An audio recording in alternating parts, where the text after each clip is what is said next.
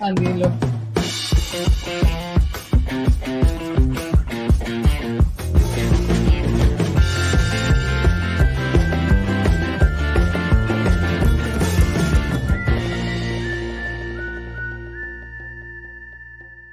Hola, ¿qué tal? Buenas noches, soy Laura Grados y esto es Trolea Más, que estamos con Andy Libice. Hoy 15 de octubre del 2021, estamos ya a mitad de mes, ya casi es fiesta de Halloween o de la canción criolla, como quieran los de Pataclown. Y después viene Navidad, pues Andy Libice, ¿cómo estás, Andy? ¿Has visto, ¿Has visto que hemos empezado por primera vez un programa con nuestra foto en la portada? Sí, ese, momento, sí, ese día te vestiste con tu terno, ¿no? Una foto. Estás ahí tú, este... Antes de la pandemia. con nuestra querida Marta Meyer, una de las representantes de, la derecha conservadora de nuestro país, ¿no? Así. Em, hoy día ya es viernes, ya estamos listos para, para, reactivar la economía y para romperlo todo a lo cerrón, pues, ¿no? Que ha estado esta semana bastante disruptivo, claro. Es la noticia de la semana en realidad, ¿no? Porque hoy no ha pasado como que mucho. Eh, vamos a hacer un resumen rapidito antes de empezar. No se olviden que hoy día tenemos eh, la entrega del becerril de la semana. Así es. Em, Por favor, pongan sus comentarios que tenemos una entrega especial del becerril de la semana. Es muy especial, muy emotivo, sobre todo. A mí me parece. Muy reñido, además. bueno, Al, final, al final ya lo comento. Tengo una, una queja ahí que dar. Eh, públicamente lo voy a hacer. Pero ah. primero vamos con el resumen rapidito, el recuento rapidito de lo que pasó con Cerrón y, y, Castillo, que finalmente rompieron, ¿no? Ya se estaba especulando mucho, en realidad, después de la caída de Guido Bellido, han terminado mm, rompiendo por ahora, ¿no? Es lo que, lo que parece. ¿Qué pasó? Que Vladimir Cerrón eh, ha tildado del gabinete de Mirta Vázquez, de gabinete caviar, y ha dicho que el gobierno ha dado un giro al centro derechismo, por eso es que no le va a entregar el voto de confianza, ¿no? El, el Perú Libre tiene 37 votos en el Congreso, sin embargo, no todos los congresistas de su bancada están con él, ¿no? Ya hay aproximadamente, según algunos medios, los legisladores del Team Castillo son alrededor de 20. 20. ¿No? Claro. Y hay varios congresistas que ya públicamente han dicho que no van a, apoyar a Cerrón, ¿no? Que van a apoyar al gabinete eh, Vázquez. Está, por ejemplo, Oscar Sea, Katy Ugarte, Roberto Camiche, que han anunciado ya que iban a dar la cuestión de confianza. Algunos como Alex Paredes incluso hablan ya de zafar, ya de quitarse, ¿no? De renuncia. Se, acordarán. y Bermejo, pues él también hoy día dado unas declaraciones, ¿no? Sí, y eso lo vamos a tocar un poquito más adelante porque es un caso especial el de Bermejo. Se acordarán que hace poco IDL Reporteros informó que 13 maestros eh, de congresistas de Perú Libre estaban a punto de fugar porque no comulgaban con este trato que se estaba dando de la Asamblea Constituyente, ¿no? Ellos no querían que se imponga este tema, pensaban que la prioridad era la pandemia y la crisis económica. Eh, y luego también Cerrón tenía dentro, em, pero primero Cerrón también tenía un grupo ¿no? de cerronistas que tampoco estaba completamente compacto, ¿no? Había una división incluso dentro, habían los moderados cerronistas que estaban liderados por Betsy Chávez, por así decirlo, y, también, y estaban los cerronistas duros, ¿no? Así que no tenía todo el poder ni siquiera dentro de los serronistas. ¿Y por qué menciono esta división de estos dos grupos? Porque en su comunicado Cerrón también ha, hablado de estos dos grupos, ¿no? Em, por ejemplo, ha dicho que ha anunciado en el comunicado que los militantes natos del partido van a recomponer el partido, ¿no? Con purgas y expulsiones. Ha mencionado directamente a los congresistas afines al magisterio, ha dicho que ellos llegaron al partido y tienen un proyecto de partido propio. Así es. Bueno, un poco salinista está Cerrón, ¿no? Es más o menos lo que, lo que ya se olía de, de, mm, nuestro querido eh, Tovarish eh, Tapir, ¿no? Que ya tenía, esta, tenía este perfil. Y del bloque de no maestros también se refirió porque habló de, em, dijo directamente que no estaba de acuerdo, bueno, no sé si él, pero digamos que el partido, ¿no? Este, que básicamente es él, que no estaban de acuerdo con el nombramiento de las ministras Betsy Chávez y Dina Boluarte porque éstas no habían nacido de una propuesta partidaria, o sea, no, no habían nacido de una propuesta de Cerrón, sino de una propuesta, eh, eran, nacían de actos estrictamente individualistas, ¿no? Es una palabra que suelen utilizar los amigos comunistas, individualista y colectivista. Y vamos al caso Cerrón, al caso Bermejo, perdón, porque claro, Bermejo ha anunciado que no va a dar que, que, sí va a dar, perdón, el voto de confianza, ¿no? Eh, vamos a, no sé si voy a leer rapidito el tweet que ha escrito, porque él yo lo había anunciado en medios, pero ha escrito lo siguiente, apoyo al presidente y al gabinete y hago votos por la unidad en la bancada. El partido, toda la izquierda y el pueblo organizado para conquistar la asamblea constituyente y la nueva constitución. Dividir es terminar en el bando de los golpistas, dividir es repetir los errores que quebraron el proyecto de izquierda unida. Y esa actitud es desconocer la historia y dejar sin norte al pueblo. La responsabilidad es también una virtud que deben poseer los revolucionarios. Oh, pero mejor todo un visionario, ¿no? Pero has visto un que... Estadista. El, mensaje ha sido directo para, para Cerrón, ¿no? ha hablado en su, en su, lenguaje. Lo curioso es que hoy día, justo en Hildebrand en sus 13, mencionaron el caso del ministro del Interior, Luis Barranzuela, que se supone que era la cuota serronista, ¿no? Dentro del gabinete. Eh, sin embargo, en la revista se menciona que el ministro Barranzuela no es exactamente la cuota de Cerrón, sino la cuota uh -huh. de Guillermo Bermejo. ¿no? ¿Por qué?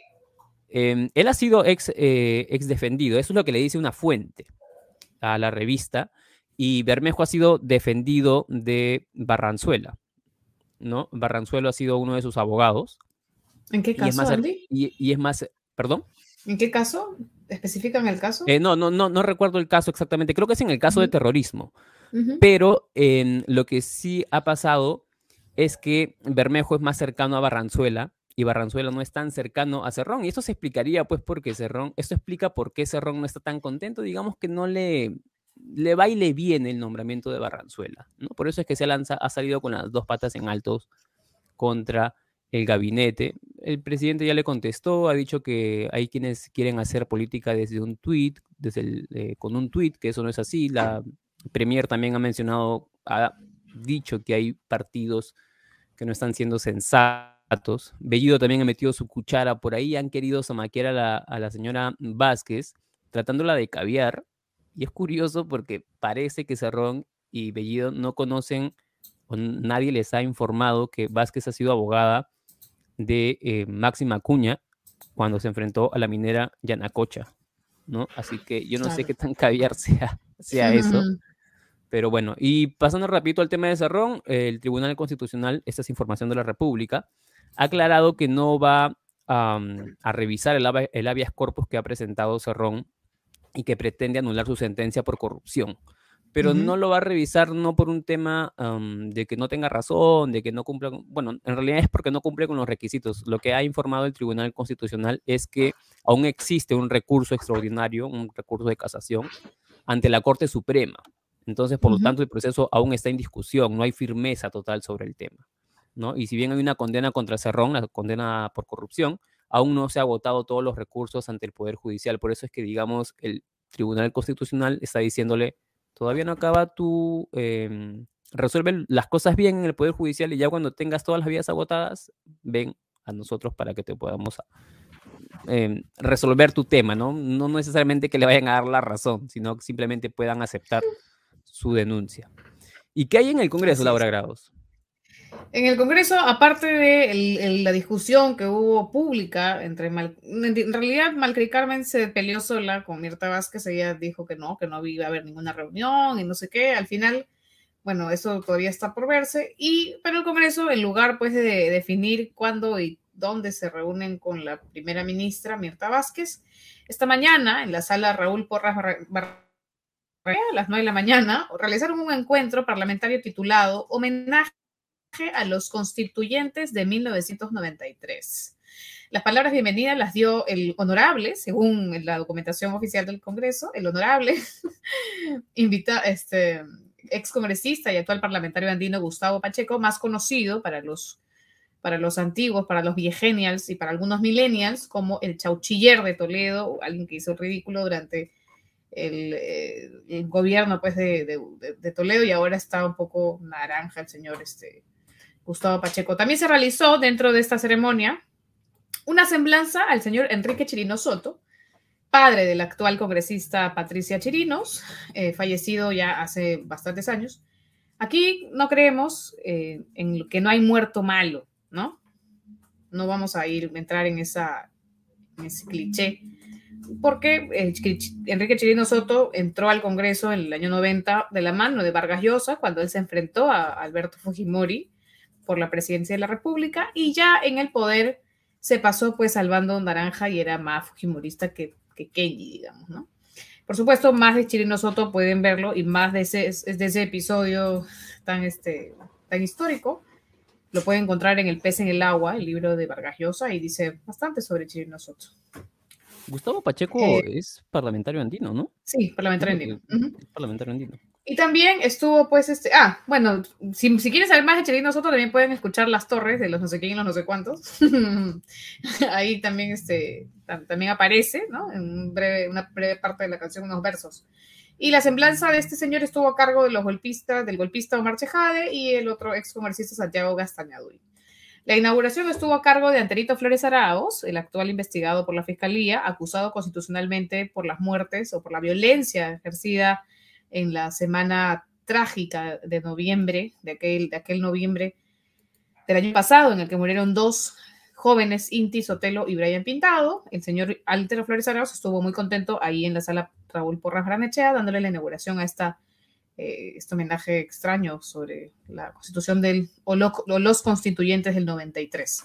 Como ponentes estuvieron el señor Carlos Mesías, expresidente del Tribunal Constitucional, ex congresista naranja, el que decía, pues, más conocido por decir que al pueblo no hay que hacerle caso. También está, estuvo en el programa Rafael Rey, su ponencia nos llamó la atención porque se tituló Relevancia política y monetaria de la Constitución de 1993 para el crecimiento y desarrollo del Perú. Suponga, suponemos pues que eso ya aprendió, habrá aprendido a sacar este, habrá aprendido pues a sacar porcentaje, ¿no? Este, por lo menos, pues, este señor este, Rafael Rey, el cargo gratuito que le dieron como director del BCR, pues le ha servido para llenar su currículum y ahora no solamente hablar las cosas que siempre hablaba, sino de política monetaria también, ¿no? Qué, risa como son los blancos. También estuvo, y no, así es, también estuvo y no podía faltar, por supuesto, Marta Chávez, eh, la mítica congresista naranja, la más ferviente, ¿no? Recalcitrante, ¿no? De, las, de los fujimoristas, hablando de la única meralidad en la Constitución del 93.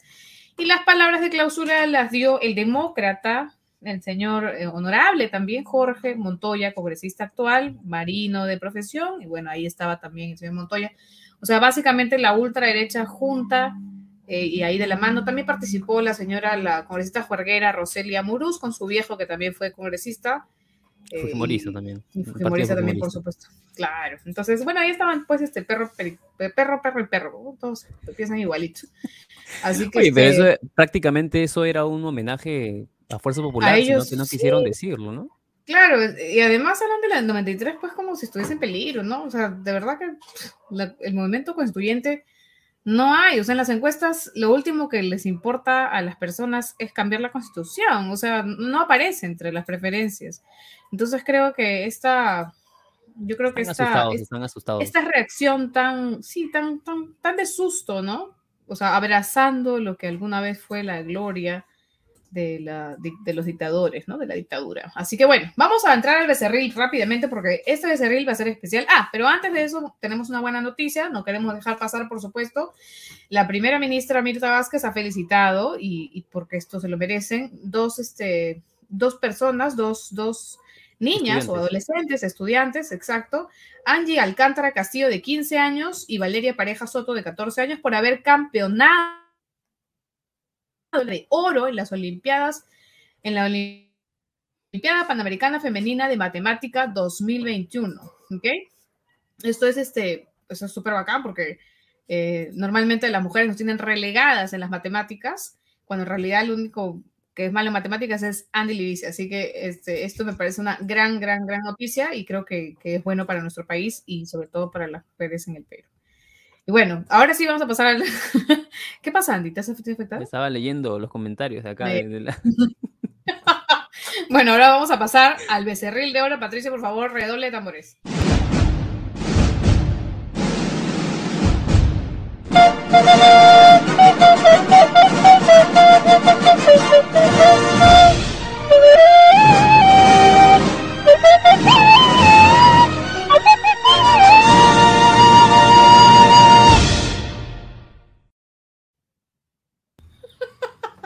En el puesto 7, ¿quién está en Vice?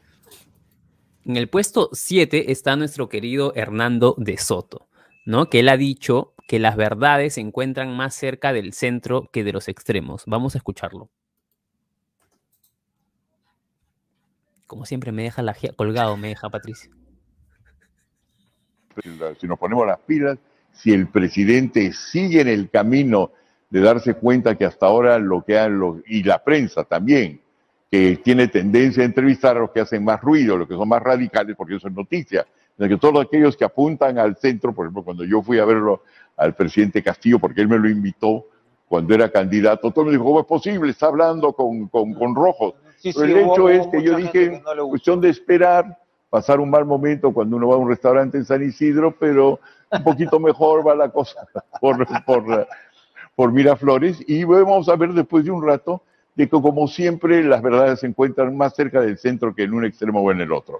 Y el propósito del viaje a los Estados Unidos era para que es un país que ha liderado, es un país donde sobrevive la izquierda y la derecha, donde ya se ve cada día.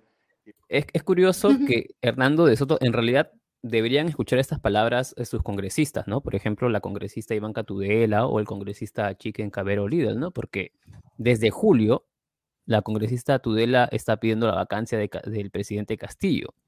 Y luego el, congresista Cabero también de Avanza País lanzó su discurso de guerra y citó a Churchill y empezó a decir que hay que elegir la guerra y, para no tener el deshonor y no sé qué cosa más.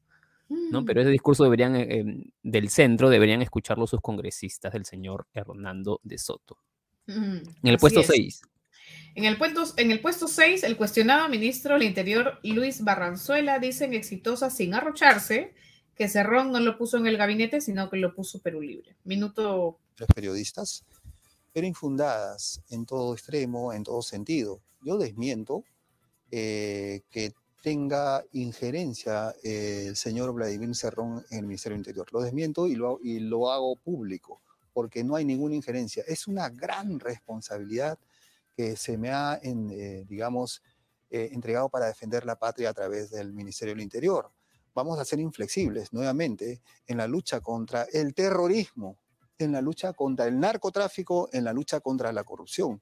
No hay ningún tipo de vinculación. No hablemos de, que existe vinculación. Ahora, eh, ¿quién me nombra a mí? El Partido Perú Libre. Ahora, estamos en un gobierno de izquierda por ahí he escuchado periodistas que dicen, pues, estamos en un gobierno de izquierda, ¿qué quieren? ¿Que nombren a un ministro eh, que, que sale de regatas?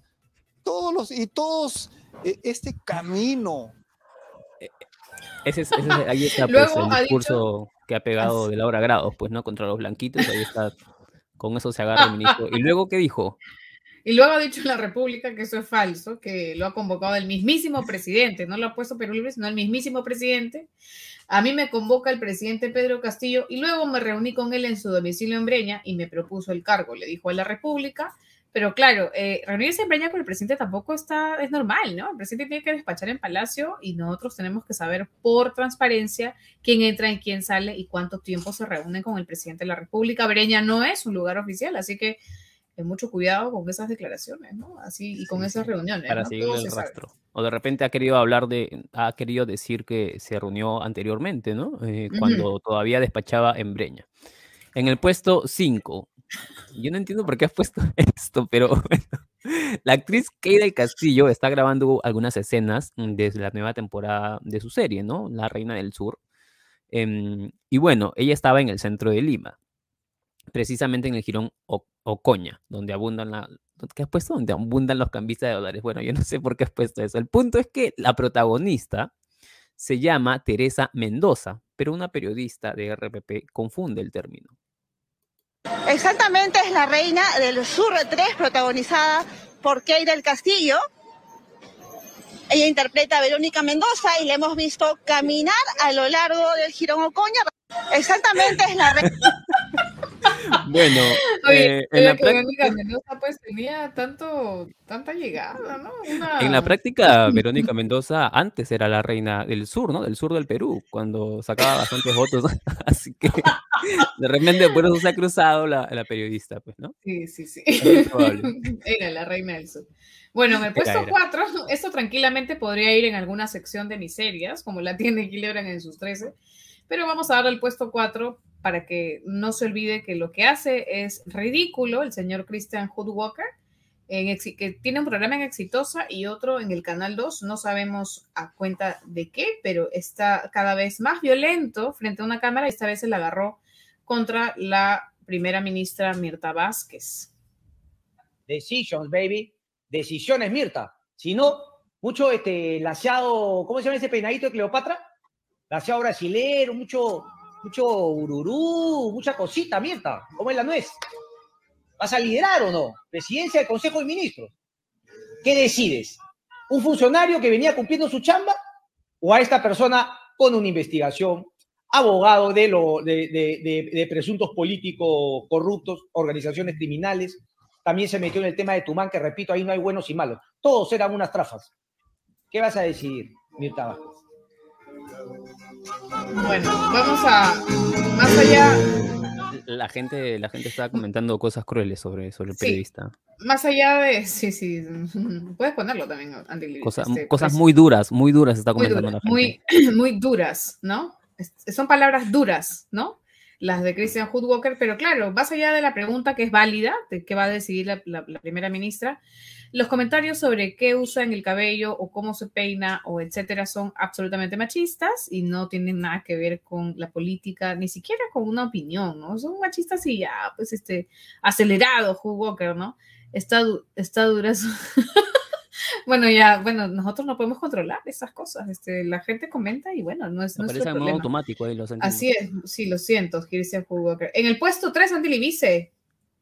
En el puesto 3 tenemos el recuerdo de las palabras de Keiko Fujimori, ¿no? Días antes de celebrarse en el Perú el Día de los Pueblos Originarios y del Diálogo Intercultural, Keiko participó en un evento virtual de Vox, ¿no? El grupo español de extrema derecha, xenofóbico y homofóbico, y estuvo gritando vivas España también, ¿no? Vamos con el video.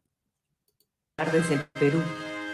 Con orgullo, con firmeza, con corazón, pero sin dejar de lado la razón, compartimos con ustedes la defensa de la vida y la familia.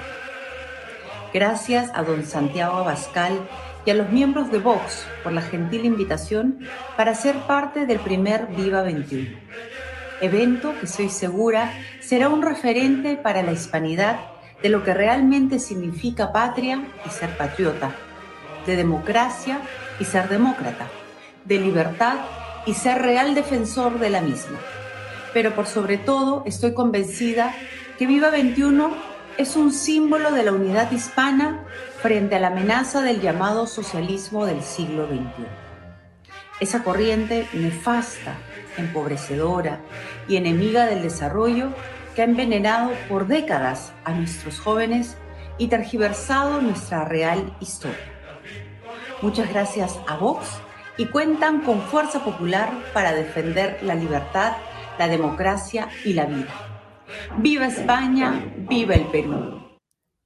O sea, la, la El musiquita fondo añadida, es todo, ¿no? La, la el musiquita es- lo es Le hemos todo. agregado, por si acaso, no vaya a pensar que... Sí, no, no pasado, es vayan a el Cara del pensar que- Sol, una canción, un himno fascista, que ahí estaba algunas noticias de Vox y su política xenofóbica, ¿no? Yo no quisiera ser votante de España y tener que... Bueno, ya se acordarán de, que- del Fujimorismo cuando haga campaña por los congresistas que representan a los peruanos en el extranjero. Así es. Bueno, en el puesto 2, creo que tienes que presentarlo tú, Andy Libice. Tú eres el hacedor de esta, de este, de- el rospigliosi. El eh, rospilín. Con esto, tenía que ver mi, con esto tenía que ver mi queja. Yo creo que Rospigliosi debió haber ganado el Becerril esta semana. Pero vamos Mm, primero, a ver. em, Rospigliosi estuvo en Sudaca y se achoró porque le preguntaron por las críticas que están haciendo, porque él no hizo disclaimers, él no presentó disclaimers en los artículos políticos que escribió en el comercio, mientras cobraba 180 mil soles de Fuerza Popular por una consultoría. Vamos primero con el recuerdo de lo que dijo. Este, los chicos de Utrecht sacaron una investigación en el que comparaban el momento en que se hace el trabajo con los eh, artículos que escribías. Y tus artículos eran claramente contra Vizcarra.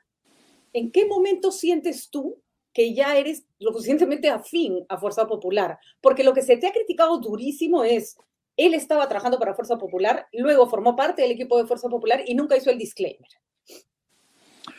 Mira, eh, no hay ningún motivo para criticarme eso. Primero, que la afinidad con ellos no es de ahora. El 2011 yo respaldé públicamente eh, la campaña de Keiko Fujimori. Y ahora, eh, el disclaimer, por favor. O sea, tú revisas mis artículos, han dicho, ¡ay, qué horror! Publicaba en el comercio. Si yo en un artículo del comercio hubiera hablado de Fuerza Popular, por supuesto hubiera tenido que decir, oigan, en este momento estoy haciendo un trabajo para Fuerza Popular, pero jamás, en ningún momento, eh, mientras eh, estuve escribiendo en el comercio, que fue hasta noviembre, creo, del año 2020, en ningún momento escribí sobre Fuerza Popular ni nada que tuviera que ver con ellos.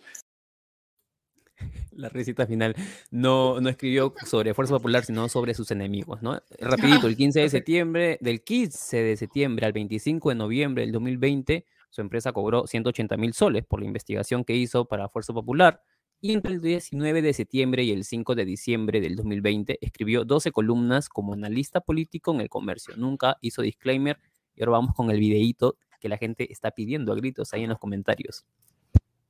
Por supuesto que deben tener unas cuentas enormes, porque Fujimori después con la, con la maleta llena de... Uno, uno. Eso. Y eso me hace estar con Fuerza Popular, que ha planteado claramente su oposición al populismo y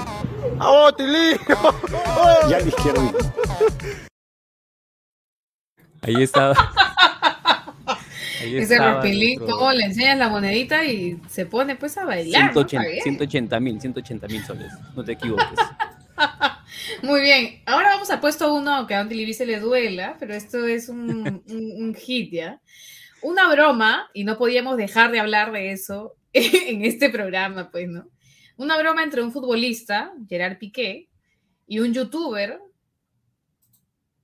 español, bueno, español los dos, terminó en una felicitación desde las más altas autoridades de nuestro país, algo pues que empezó con una broma, hablamos del Mundial de Globo. Vamos con el video porque no tenemos nada que hablar aquí. Por si acaso, Andy Libice, perdóname, pero para los que escuchen el programa en Spotify, vamos a dejar el enlace del videito solamente del becerril de la semana para que puedan pues entenderlo. Pero eh, ha sido polémico, Andy. No vamos a entregárselo al presidente Castillo, sino a Malcri Carmen, que hizo todo un banner. Al menos Castillo pues mencionó el tweet y ya, pues. Claro.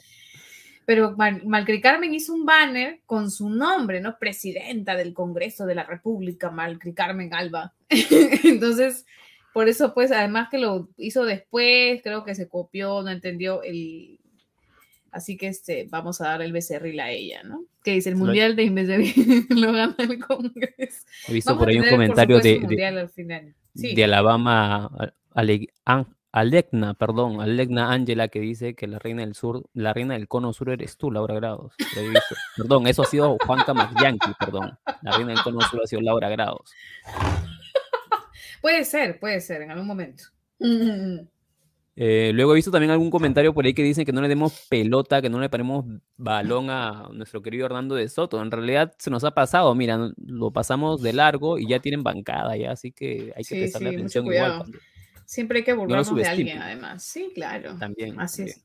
Muy bien, así que esto fue todo por hoy. Eh, no se olviden que pueden mandar sus todo lo que encuentren graciosito en la semana, nos lo mandan pues por, por cualquier lado, ¿no? Por Twitter, por Facebook, por YouTube por Spotify, por Instagram, por cualquier lado, ahí vamos a contestar porque Andy dice no duerme, está siempre pendiente de los comentarios, a los mensajes. Y bueno, eh, nos, vemos pues el lunes, Andy Libice, con más noticias y, siempre no se olviden que todos los viernes vamos a tener este blog especial, el Becerril de Oro, y van a encontrar los videos que hemos pasado, los van a encontrar sueltitos para que los puedan compartir, para que se puedan divertir un rato en sus redes sociales y, bueno, en las nuestras también. Nos vemos el lunes. ¿Quién no va a subir? ¿Quién no va a subir, Laura eh, Yo lo voy a subir a Andy Libice. ¿Por qué Ah, te quejas? ¿Te he dicho que lo subas? ¿Te he dicho que lo subas? Porque Ah, parece que me vas a hacer trabajar el fin de semana, no sé.